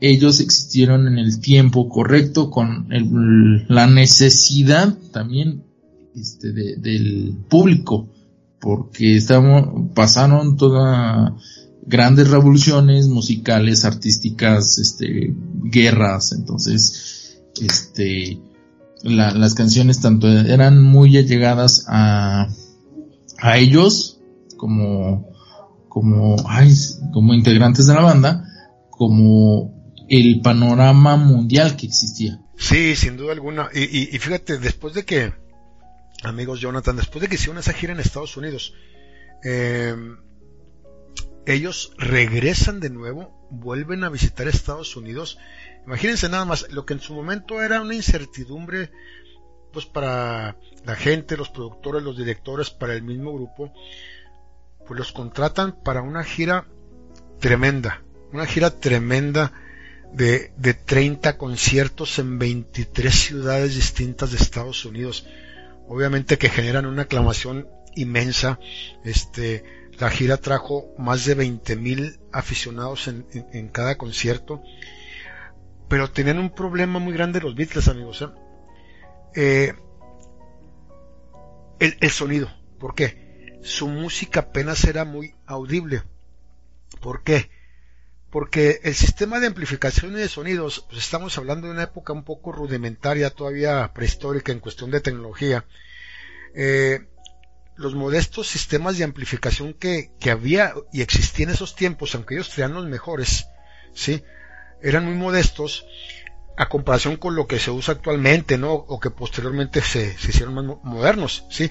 Entonces esos pequeños amplificadores Vox, de, esa famosa marca eh, Vox que, ellos usaban, tenían mucho, tenían mucha dificultad para competir con tanto grito de los fans en los conciertos, cantando, coreando sus canciones, eh, con los fanáticos enardecidos, enloquecidos, drogados. Entonces, muchas ocasiones, eh, todo ese bullicio de los fanáticos superaba la música y las propias voces del cuarteto de, de Liverpool. Entonces, en algún momento ellos ya obligados a aceptar que ni ellos ni su público puedan escuchar bien los detalles de sus actuaciones, ni su música, ni sus canciones, la banda empezó a aburrirse cada vez más de la rutina de los conciertos y de la rutina de las giras. Ahora, ¿quieren saber quién nos ayudó mucho y quién nos apoyó? Pues para entrarle duro a la droga, a la cannabis, pues en una de esas giras en Nueva York les presentaron al maestro Bob Dylan, millón. Al maestro Bob Dylan, este se los presentó por ahí un periodista, fueron a visitarlo a la suite de su hotel a Bob Dylan, y bueno, Bob Dylan ahí rápidamente sacó sus cigarrillos de marihuana muy a gusto, empezó a fumar, y pues les empezó a pasar a uno por uno, vámonos chicos, éntrenle. Pues fue así como también los Beatles se hicieron fanáticos de la, de la, de la cannabis, ¿no? Ya saben que este, los públicos de los Beatles y los públicos de Dylan, pues eran dos mundos opuestos, ¿no? Culturalmente separados, porque el público de, Dylan era, eran chicos de universidad con inclinaciones más artísticas, más intelectuales, más cargados a lo político, a lo social, ¿no? Un estilo más bohemio. Y esto era mucho contraste con los Beatles, que eran unos verdaderos adolescentes, chicos de, secundaria, de primaria, mucha comercialización de su cultura, de su música, de los discos pop, eh, mucha, mucha imagen de ellos explotada en revistas, en moda. Entonces, aún así, bueno, se agradaron mucho, se cayeron muy bien eh, eh, los Beatles, este, Dylan, y pues obviamente que fue una época de comparación entre el rock de Elvis, la música de, de, los Beatles, eh, la música del maestro eh, eh, Dylan, ¿sí? Incluso, fíjense, amigos, en algún momento John Lennon hizo algunas grabaciones en, de, en donde, ¿cómo decirlo? Trataría de imitar un poco o muy abiertamente el tono nasal que tenía Bob Dylan. Quiere decir que quiso cantar un poco como Bob Dylan, porque los Beatles también en algún momento empezaron a escuchar la música de Bob Dylan y les gustó mucho la música de Bob Dylan. ¿Qué te parece ese dato, John? Pues bastante bueno, es lo que comentábamos, o sea, no, no puedo... Ya llega un momento en el cual ya estás tan arriba que ya no te permites bajar y nuevamente entre círculos sociales pues conoces a otros círculos homólogos a tu tiempo, a tu época. Sí, sin, duda alguna, eh, esa es una verdad, pero lo que sí es que eh, es curioso que los Beatles se hayan empezado a aburrir de las giras y los conciertos porque sus aparatos de sonido no podían superar el bullicio de la gente y la multitud enardecida de fans que coreaban sus canciones o que las gritaban como dije anteriormente. Entonces, pues eh, e-, es muy raro porque mientras más exitoso eres, había más gente en los conciertos y, y, con la tecnología de esa época menos te pueden escuchar. Que cuando no eran tan famosos o empezaban, pues los conciertos no eran tan multitudinarios, entonces se podía escuchar su música, se podía apreciar su música, lo que ellos hacían, lo que ellos cantaban y lo que ellos eh, le ofrecían al público. Pero bueno, Jonathan, amigos, vamos a, dejar ahí y vámonos al siguiente bloque musical. Este, ¿nos tienes algo por ahí, John? Sí, sí tengo algo por aquí. Y preciso, amigo, nada más escogiste del álbum de 1968, el álbum blanco, el álbum de Let It Be. Ah, ah, luego, ¿por qué te cambian las canciones? Pero bueno, George Harrison es el Beatle más tranquilo, el más sereno, el más Dalai. Exactamente, ah, para allá voy. Pero bueno, vamos a recordar que eh, este George Harrison fue la primera estrella de la música en organizar concierto solidario lleno de colegas, lleno de, de guitarristas, de cantantes, de, de, del top que precisamente estabas mencionando hace rato. Al conocer la difícil situación de los refugiados de en Bangladesh se sintió obligado a actuar organizando un show al que acudieron Eric Clapton, Bob Dylan, Ringo Starr, Billy Preston, Badfinger y Lionel Russell. Esto fue en el año de 1971. Y bueno, ya que estamos hablando de George Harrison, vamos a escuchar Why My Guitar Gently Whips que traducido al español es Mientras mi guitarra llora dulcemente. Y la inspiración de, para escribir esta canción le llegó a George Harrison a partir de la lectura del I Ching con el concepto oriental de que todo es relativo a todo lo demás.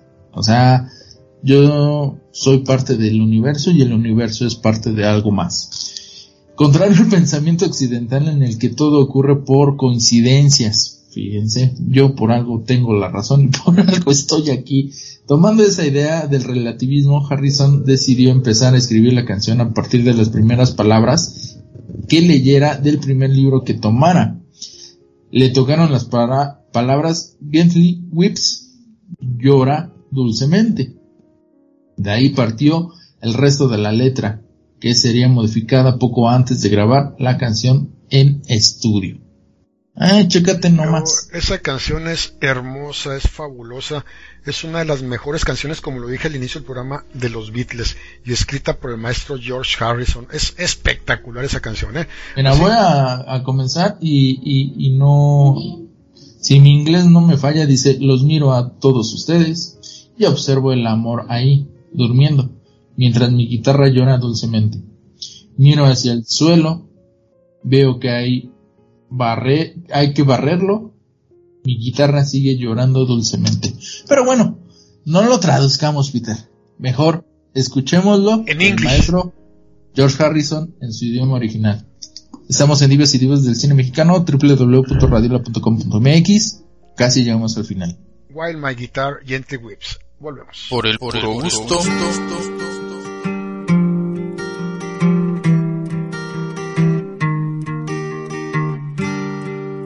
Radio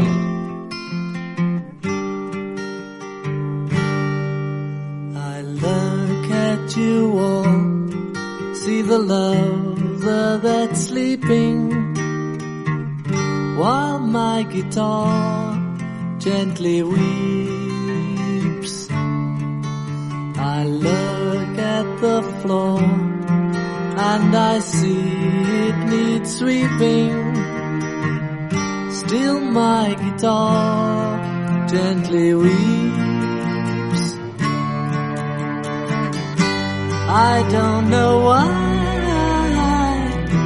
nobody told you how to unfold your love. I don't know how someone controlled you bought and sold you. I look at the world and I notice it's turning while my guitar gently weeps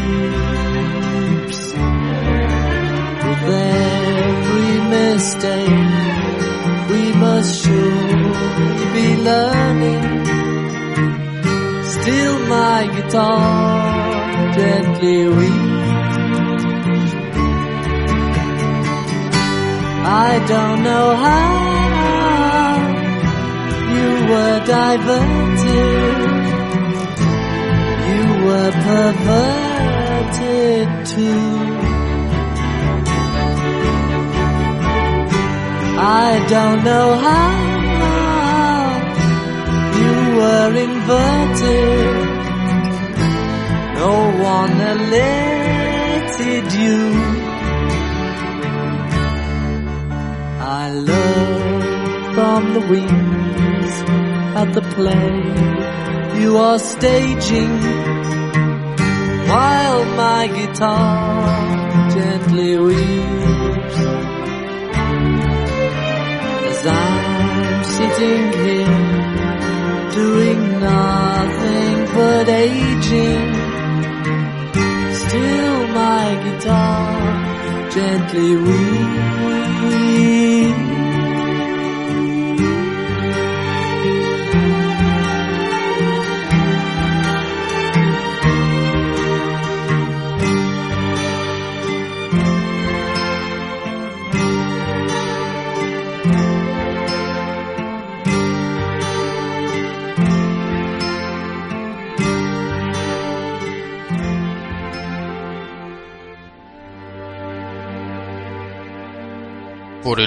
Gusto. Radio Ya damos esta canción, estamos de regreso aquí en Divas y Divos del cine mexicano.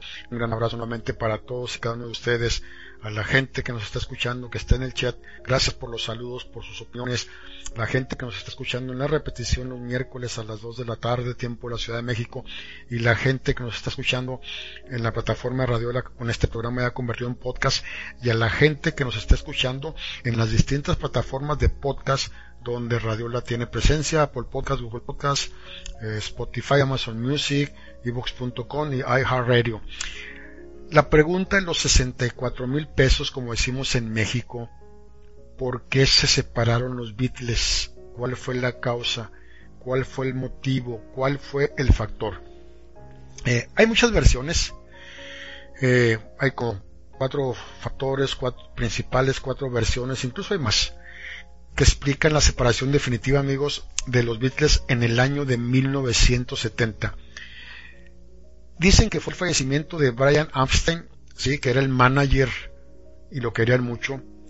La aparición de mi querida Yoko Ono, Yoko Ono, la vida de John Lennon, la lucha de egos entre los miembros de la banda y el desmarque definitivo ya de, la banda de Paul McCartney.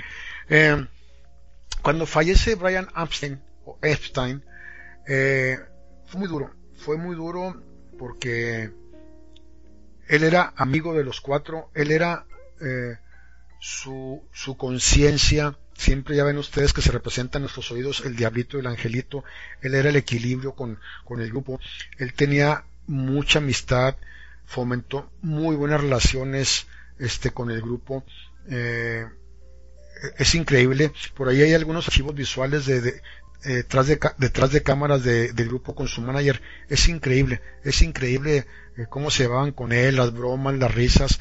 Él generaba un gran ambiente, pero cuando su manager fallece en el 67, bueno, fue un gran desencadenante para la separación de ellos, ya que pese a seguir produciendo álbumes con muy buena música, ya las relaciones personales entre ellos se iba deteriorando, porque no había una persona, no había un padre que les dijera, espérense chicos, tranquilos, miren, vamos a hacer esto, vamos a hacer lo otro, John, tú estás mal aquí, Paul, tú estás mal aquí, tenemos que hacer esto. Ya no había una persona que les dijera qué hacer o qué no hacer.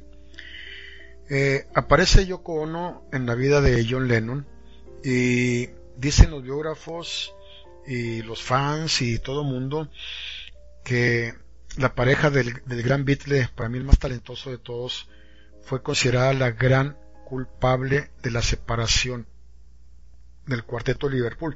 Siempre quería estar con Lennon y Lennon siempre quería estar con ella donde estuviera con los Beatles, ¿sí? Entonces empezaron las discrepancias con George Harrison, eh, con Paul McCartney, ¿sí? Entonces tuvo mucha influencia Yoko Ono en la decisión final de la ruptura del grupo. Pero aún así dicen que la japonesa no fue tan determinante en la separación como se dice, sino que fue la lucha de egos. ¿Por qué? Paul McCartney, amigos, primeramente quiso asumir el liderazgo a partir de 1966. Eso no le gustó ni a Ringo, ni a George, ni a John. ¿sí? consideraban que eso era excesivamente autoritario y se unen en contra de, Paul McCartney, ¿sí? Para frenar cualquier decisión que él quisiera implantar, Entonces, los proyectos, eh, McCartney tenía proyectos en solitario también que tampoco le empezaron a gustar la banda, o sea, quería hacer también ya cosas eh, solo. Entonces, ya empezaba a perjudicar eh, mucho al grupo.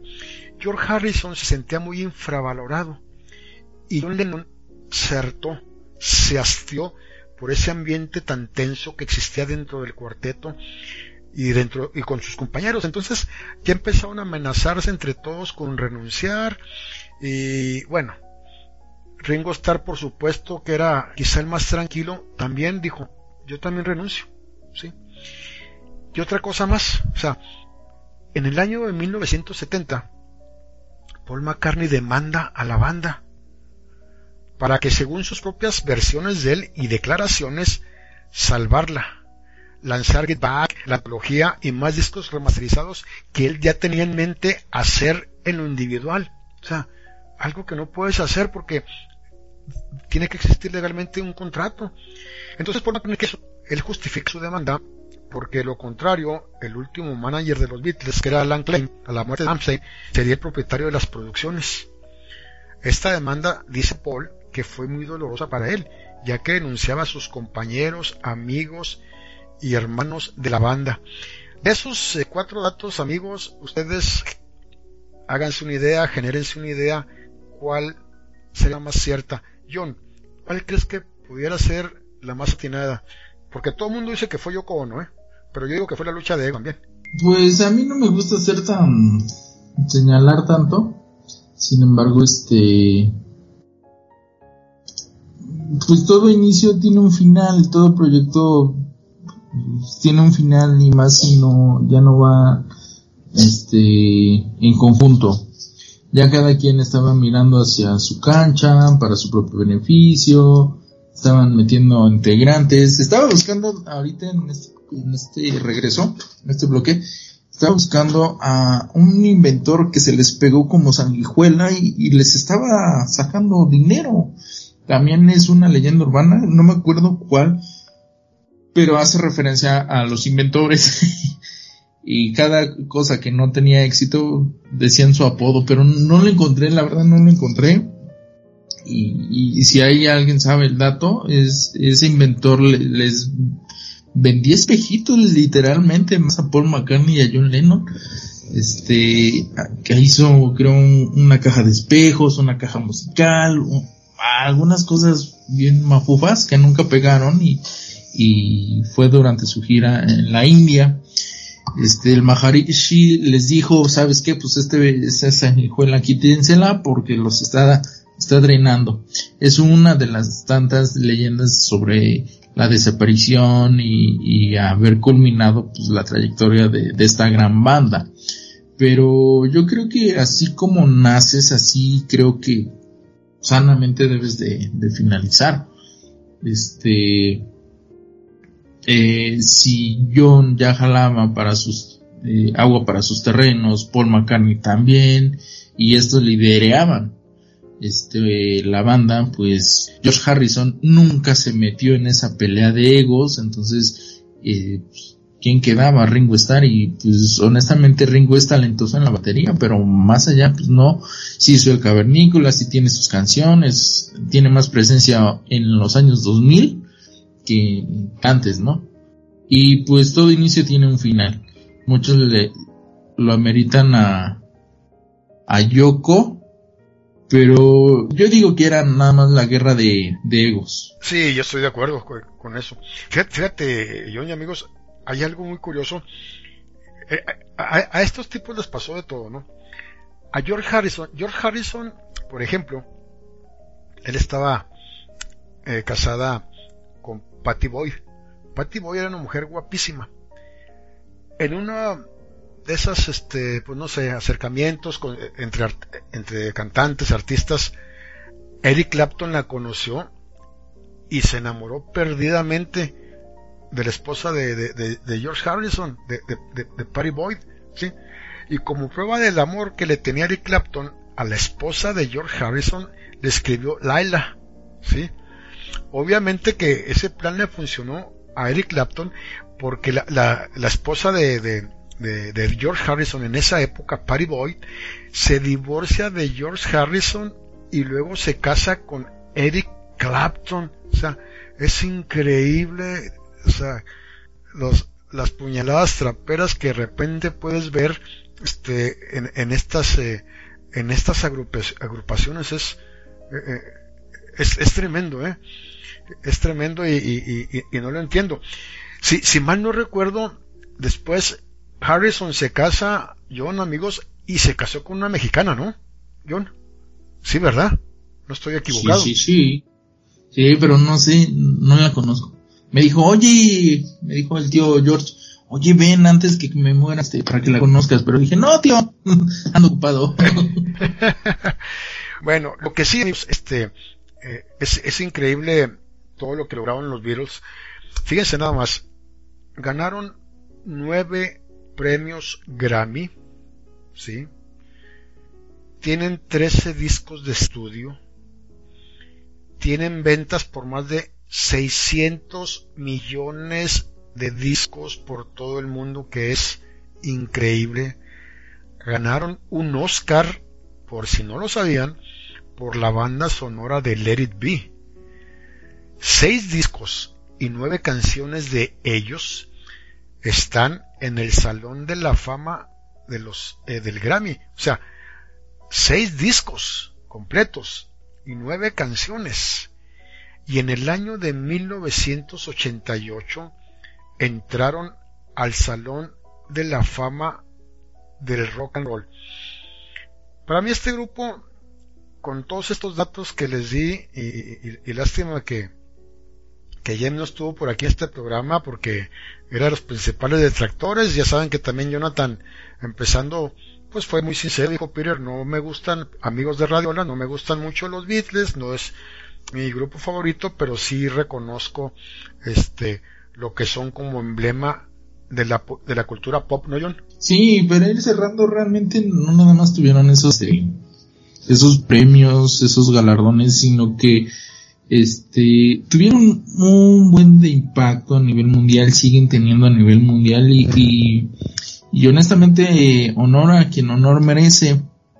a la Bislemanía llegó aquí en México, la supo capturar, que también se me fue el nombre, este, bueno, una voz de Universal Stereo desde ese entonces hasta, hasta los actuales, que renovaron al locutor. ¿Cómo se llama, Peter? Es que, es que no sé, eh, ¿de qué me hablas? ¿De una estación de radio?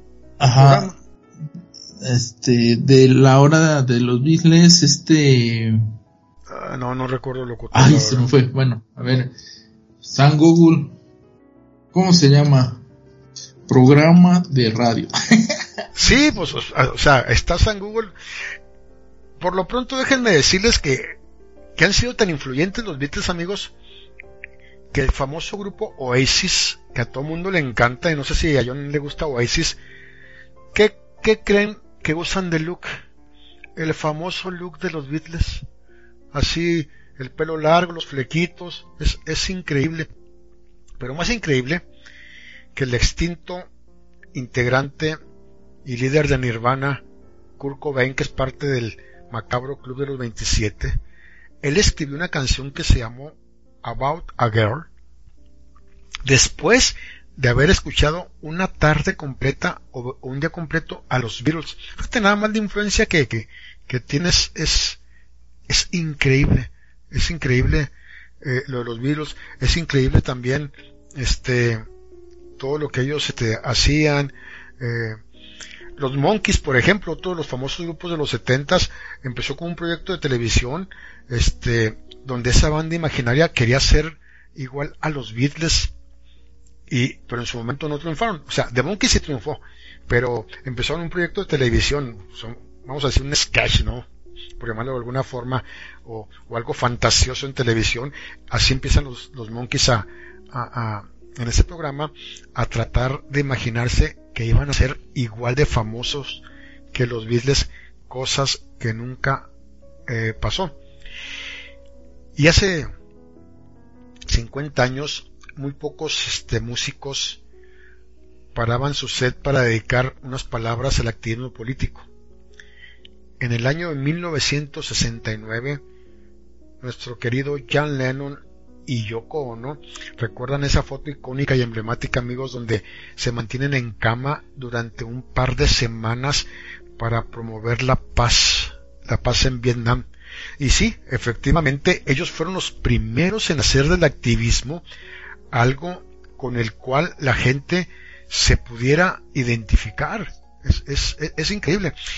Y luego, la megaestrella Cher, el primer sencillo de Cher, publicado bajo el nombre de Bonnie Joe Mason, está inspirado en los Beatles. Se llama Ringo, I love you, yeah, yeah, yeah. es, es, increíble lo que siguen haciendo los Beatles, este, Jonathan, amigos, actualmente.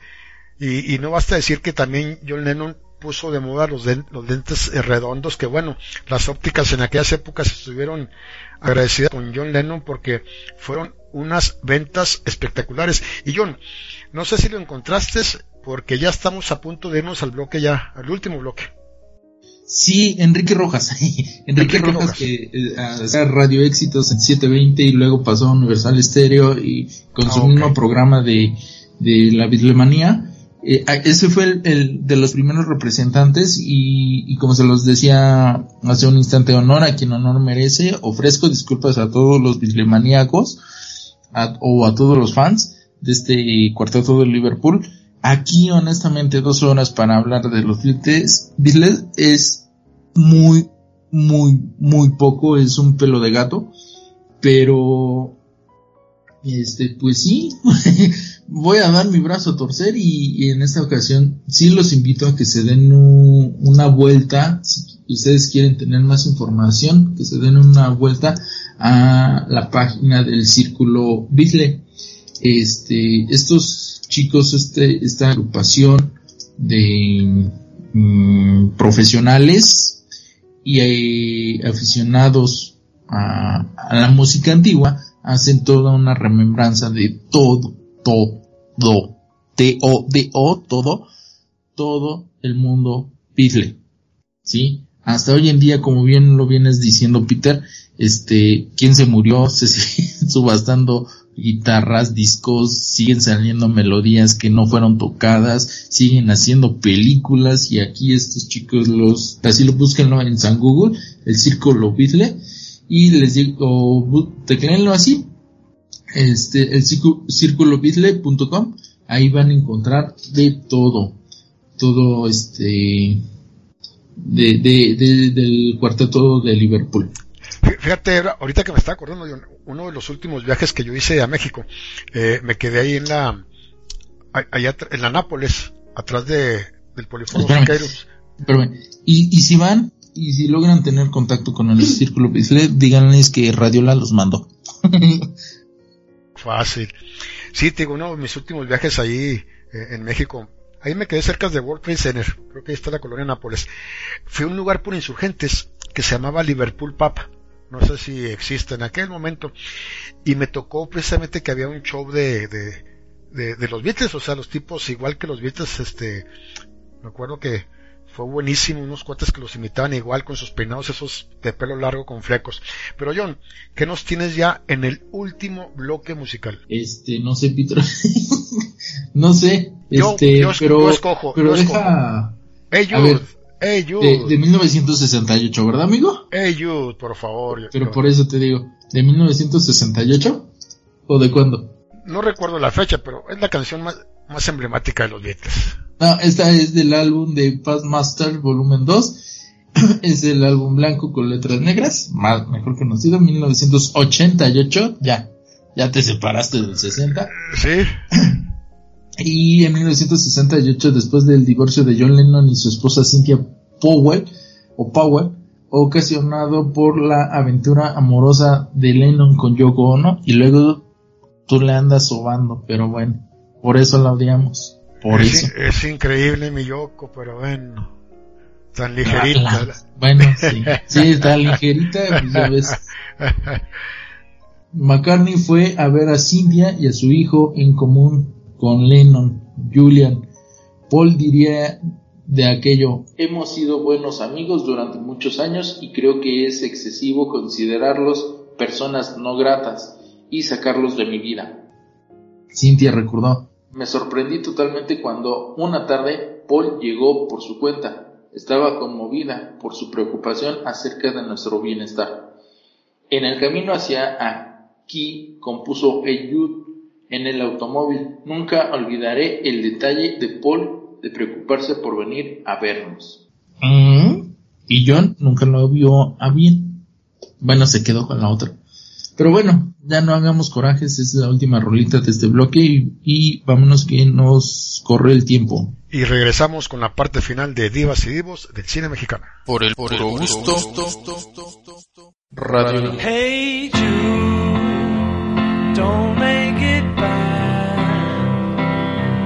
a sad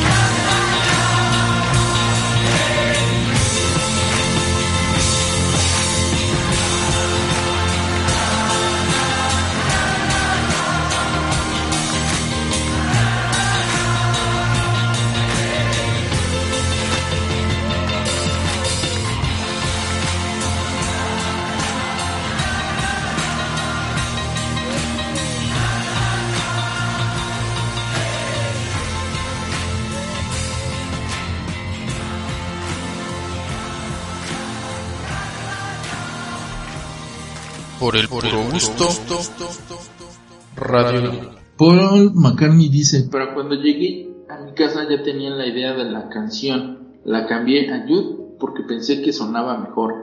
Julian Lennon descubrió que la canción había sido escrita para él cerca de 20 años después. Sobre su relación con McCartney comentó, Paul y yo solíamos estar juntos mucho más tiempo del que estábamos mi padre y yo. Teníamos una gran amistad y parece que hay más fotos de Paul jugando conmigo que las que tengo con mi padre. Padre era un aragán, no, no es cierto, eso lo agregué yo. Pero sí, sí, esa leyenda o esa historia es muy, muy, muy cierta, muy conocida y nada más con el detalle, recordemos que Paul McCartney se quedó viudo de mamá, este, a los 14 años. Entonces por eso, este, pues Paul McCartney tenía cierta simpatía con, con, Julian, este, como de, el hijo más cercano de los Beatles, de uno de los integrantes de los Beatles y por eso la, relación afectiva. Sí, y acuérdate que, que también eh, tiempo después, eh, y yo creo que no pasó mucho tiempo, si mal no recuerdo, que también eh, John Lennon le pasó lo mismo a John Lennon, creo que, creo que dos años después de, de lo que le pasó a McCartney, o sea, algunos de ellos eh, se quedaron huérfanos muy jóvenes, pero sobre todo que casi todos, casi todos ellos eh, provenían de familias eh, pues de clase media hacia abajo, o sea, como todos los grandes, y siempre lo hemos repetido aquí en los programas de divas y divos del cine mexicano, esos grandes este divos, divas, actores, actrices, cantantes o gente que ha sido muy importante a nivel mundial siempre vienen o de familias disfuncionales o vienen de familias muy pobres o vienen de familias muy humildes.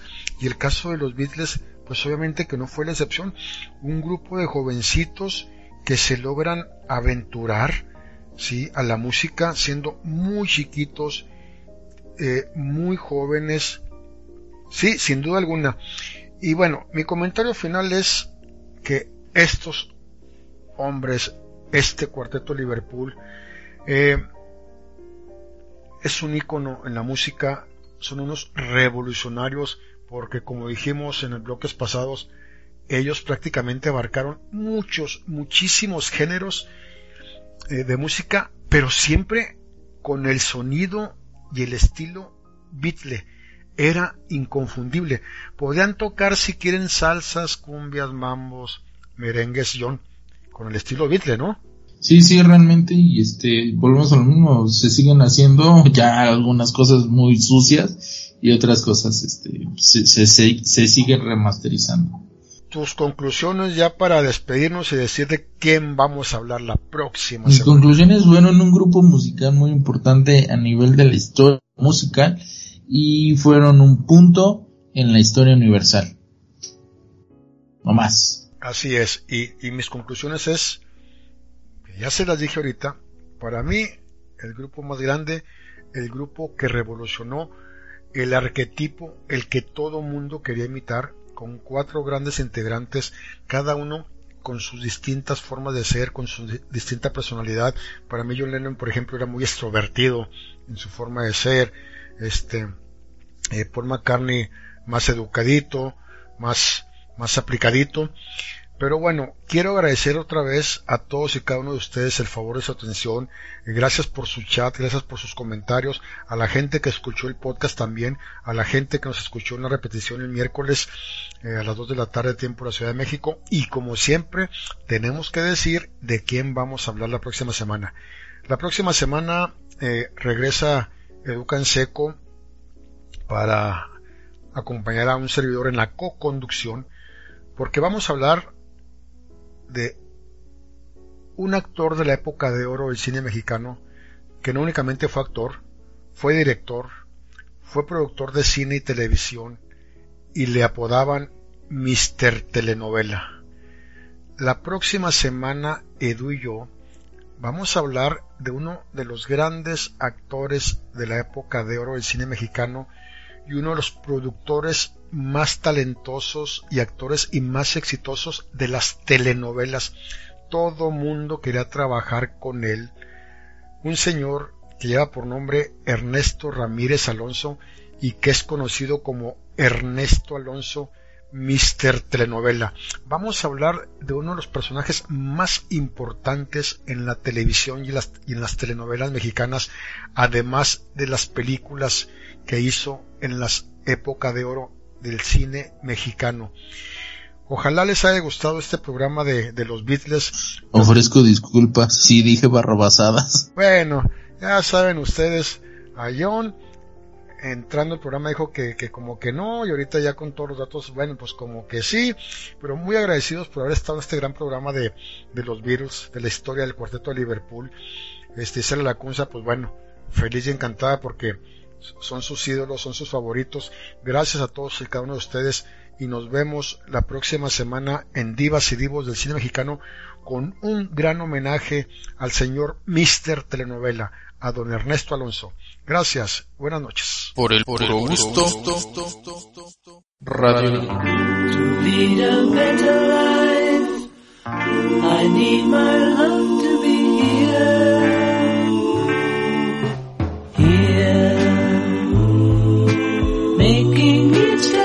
of the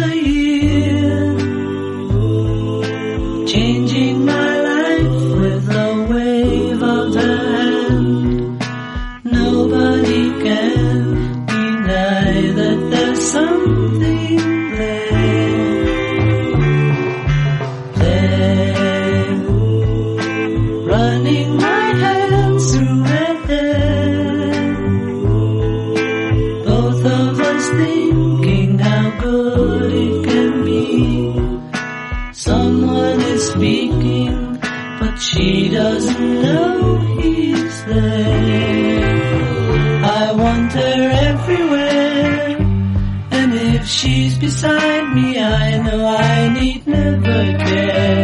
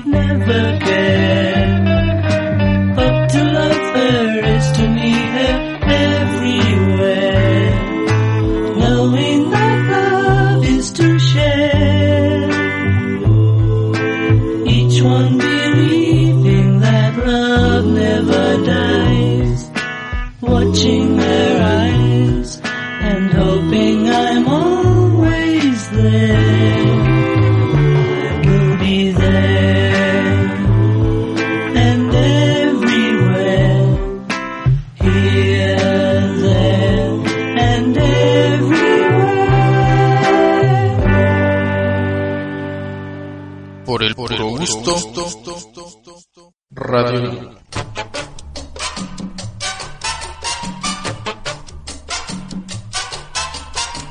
Te invitamos a conocer otra manera de escuchar la radio.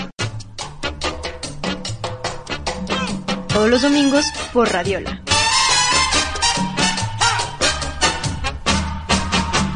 Una radio especial para ti. Por el puro gusto, Divas y Divos del Cine Mexicano es un podcast de Radiola KBPS. Recomienda este podcast en tus redes sociales utilizando el hashtag por el puro gusto. Síguenos en nuestras distintas plataformas, escribe una reseña y califícanos. Radio.